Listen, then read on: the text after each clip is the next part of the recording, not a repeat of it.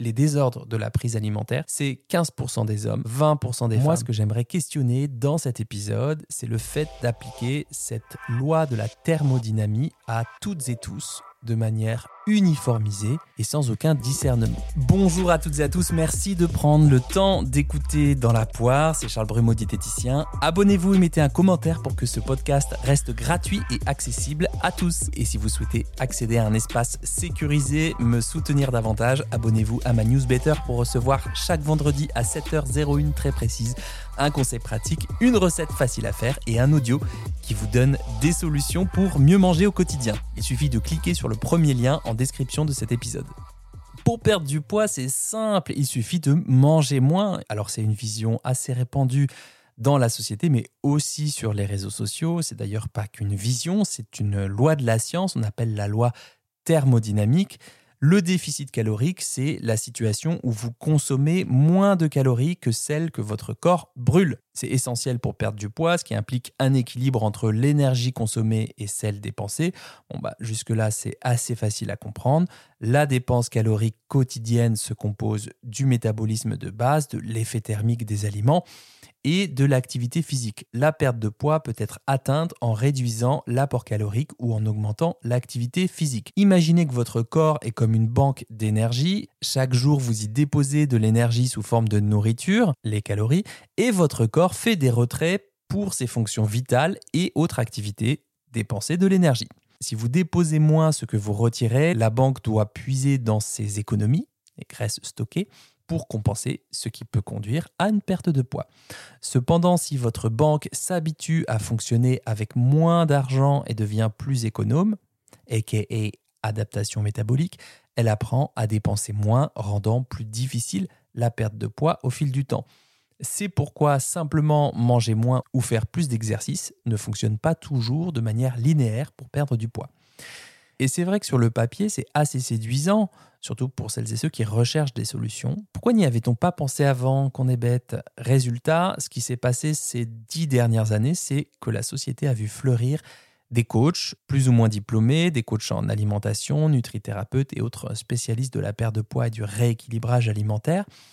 Et comme aujourd'hui, on a bien compris que les régimes restrictifs, ben, c'était nul, ou en tout cas les régimes trop restrictifs, c'était nul, et que le plaisir devait avoir toute sa place dans l'équilibre alimentaire, on ne dit plus qu'on va manger moins, mais qu'on va manger moins énergétique. C'est-à-dire qu'on va faire ce qu'on appelle du volume alimentaire en mettant plus de légumes dans l'assiette. Et comme les légumes sont constitués à 95% d'eau, on touche assez peu à la balance calorique et ça marche bien pour le rassasiement et la satiété. Ok, donc jusque-là, de la science, une certaine logique, une certaine cohérence même. Moi, ce que j'aimerais questionner dans cet épisode, c'est le fait d'appliquer cette loi de la thermodynamie à toutes et tous de manière uniformisée et sans aucun discernement. Par exemple, le déficit calorique n'est pas d'une grande utilité lorsqu'on a un rapport troublé à l'alimentation ou que l'on a connu des troubles des conduites alimentaires ou qu'ils ne sont pas encore vraiment derrière soi, qu'on ne les a pas vraiment dépassés.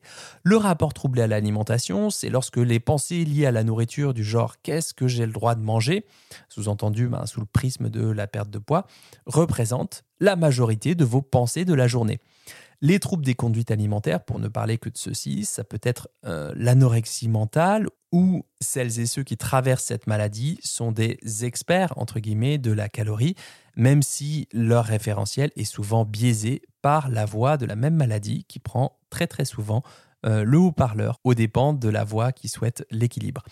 Ça peut être aussi l'hyperphagie, ça c'est les cas dans lesquels une personne ingère une grande quantité de nourriture dans un faible laps de temps avec un sentiment associé de perte de contrôle. Donc là on n'est pas sur du biscuit, mais on est sur l'équivalent de 1, 2, 3 repas. Là par exemple le fait de s'interdire des familles d'aliments, de sauter des repas ou de se dépenser plus pour économiser entre guillemets des calories, bah, concrètement ce type de comportement a plus de risques de mener à des décompensations, des pertes de contrôle lors des crises des crises qui compensent en fait le déficit de départ.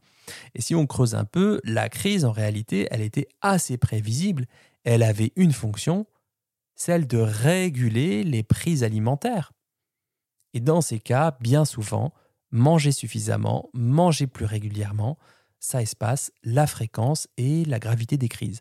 Voilà, je pose ça là, mais vraiment parce que, ben, ok, tout le monde n'est pas touché par les TCA, les troubles des conduites alimentaires, mais en France, les troubles des conduites alimentaires, ça représente un million de personnes et les désordres de la prise alimentaire, c'est 15% des hommes, 20% des femmes.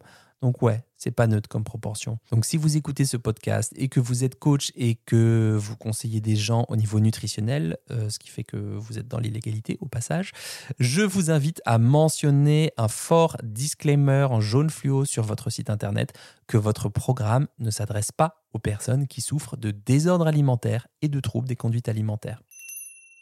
Autre cas dans lesquels le déficit calorique, c'est pas la panacée, eh bien ce sont pour les personnes qui sont sous antidépresseurs. Certains types d'antidépresseurs, notamment les tricycliques qu'on prescrit dans le cadre du traitement de la dépression et certains inhibiteurs sélectifs de la recapture de la sérotonine, ISRS, peuvent avoir un effet orexigène, c'est-à-dire qu'ils vont stimuler l'appétit. Alors si on a d'un côté le faut manger moins ou moins énergétique pour perdre du poids et de l'autre un appétit stimulé, je pense que ce serait intéressant de revoir ses priorités avec son professionnel de santé, euh, en l'occurrence avec euh, votre médecin qui pourra ajuster votre traitement, vous conseiller sur des stratégies pour gérer cet effet secondaire si besoin avec le diététicien. Ensuite, l'hypothyroïdie, un cas hormonal. L'hypothyroïdie non diagnostiquée ou non traitée peut ralentir le métabolisme, parce que la glande thyroïde ne produit pas suffisamment d'hormones pour maintenir le métabolisme à un rythme normal. Ce ralentissement métabolique, bon, en gros, c'est le corps qui fonctionne au ralenti, peut entraîner une prise de poids, même pour celles et ceux qui surveillent de près leur apport calorique. Et rappel, l'hypothyroïdie, c'est pas 0,01% de la population, c'est 5% de la population féminine après 50 ans. Donc voilà, je pose ça là, ça commence à faire un peu de monde. Quatrième cas dans lequel le déficit calorique, c'est peut-être pas la meilleure solution lorsqu'on mange encore ses émotions. Au passage, pour tout ce qui est mangeage d'émotions, je vous ai mis d'autres épisodes en lien en description. Et sachez aussi que dans l'épisode 4 de ma newsletter qui vient de paraître, l'audio en question parle des envies de sucré et des émotions. Et je crois d'ailleurs que c'est la première fois en un mois que tous ceux qui ont ouvert le mail sont allés direct dessus et l'ont écouté. Je pose ça là. Alors déjà, d'une part, certaines envies émotionnelles sont liées à la faim parce qu'on ne mange pas assez ou pas assez souvent ou pas assez protéiné le matin. Ça, pour le coup, j'ai deux chapitres entiers dédiés dans mon livre. Je ne fais pas plus long sur la question. Soit on ressent un inconfort tellement difficile à traverser que la nourriture, agréable au palais, paraît la meilleure solution court terme. Eh bien là, ça dépend de là où on en est au niveau de son cheminement avec la nourriture. Il y a plusieurs possibilités. Soit on se réconforte avec ce cookie et on a répondu à ses besoins émotionnels et on passe à autre chose. Soit on se réconforte avec ce cookie et puis on ajuste avec le dîner du soir ou la journée du lendemain en mode ah j'ai mangé trop riche donc ce soir là ah, j'ai mangé moins de féculents ou pas de féculents je vais mettre plus de légumes dans mon assiette pour compenser soit on se dit qu'on a mangé trop riche et là ben, l'autocritique intérieure revient on se dit qu'on est nul qu'on n'arrive pas à tenir ce déficit calorique que c'était quand même pas compliqué cette affaire, qu'il suffit d'avoir de la volonté et que quand même, bah voilà, il y avait qu'une chose à faire, se tenir à ce que l'application qui comptait les calories disait chaque jour. Et donc là, si les émotions sont au premier plan, faire un déficit calorique peut être contre-productif puisque ce fameux déficit ne tient pas compte de vos états d'âme, ne tient pas compte au fond de ce qui nous confère notre humanité ou notre état en tout cas de mammifères sociaux. Donc là encore, je vous invite à revoir vos priorités et peut-être si les émotions sont très présentes, eh bien d'apprivoiser cette problématique en premier. Et cinquième cas, dont on ne parle quasiment jamais, mais que pourtant bien de femmes connaissent, c'est lorsqu'on a une charge mentale qui est déjà à bloc de chez bloc. La charge mentale, donc vous savez, c'est l'ensemble des efforts euh, euh, plus ou moins conscients et invisibles du quotidien. Et pour les hommes qui m'écoutent et qui sont encore un petit peu dans le déni et qui disent à leur compagne oui, euh, ça fait partie de la vie, eh bien, je vous renvoie aux travaux de la sociologue Monique Eco, qui a défini cette charge mentale en 84 comme étant le fait de devoir penser simultanément à des choses appartenant à deux mondes séparés physiquement. Exemple concret, je suis sur la plage, je viens de faire à manger à midi pour les enfants, je pense à ce qu'il y a dans le frigo pour le dîner du soir. Enfin, je vous dis, euh, je, vous renvoie, c'est une formule peut-être un peu euh, condescendante, comme si moi-même je n'avais plus rien à apprendre, ce qui est très loin d'être le cas. Donc on va dire que je vous invite, euh, voilà, c'est peut-être plus indiqué, je vous invite à jeter un œil à ces travaux, ou en tout cas à googliser Monique Echo. Bref, lorsqu'on a une charge mentale professionnelle et personnelle très élevée, rajouter une intranquillité de plus qui vous demande 3-4 fois par jour et qu'est-ce qu'il contient cet aliment? Quelle est sa valeur énergétique? Est-ce que tu peux la vérifier dans ton application? Est-ce que tu es sûr que c'est une bonne idée? Avec quoi tu peux contrebalancer ce plat de féculents pour rentrer dans ton total calorique de la journée? Et là, ben, là aussi, je vous invite à observer ce qui se passe sur 3 euh, jours, 3 semaines, 3 mois. J'entends bien qu'au début, la charge mentale est plus forte puisqu'on découvre et qu'on apprend la valeur énergétique des aliments et qu'ensuite, eh bien, ça devient de plus en plus fluide, de plus en plus automatique. Mais je maintiens néanmoins le fait que les personnes, particulièrement les femmes qui ont une charge euh, mentale dans leur quotidien qui est assez élevée, eh bien, se rajouter cette contrainte peut être contre-productif puisque bien souvent, en tout cas là je parle de mon expérience clinique, eh bien on envoie tout péter en l'air et on laisse sur la route la confiance en soi et l'estime de soi. Je pourrais continuer cette liste encore une fois selon les lois de la thermodynamie, calories in, calories out, comme on dit. Euh, c'est pas quelque chose qui est erroné. Le but de cet épisode, c'est de rajouter une couche de nuance à un protocole qui en manque singulièrement.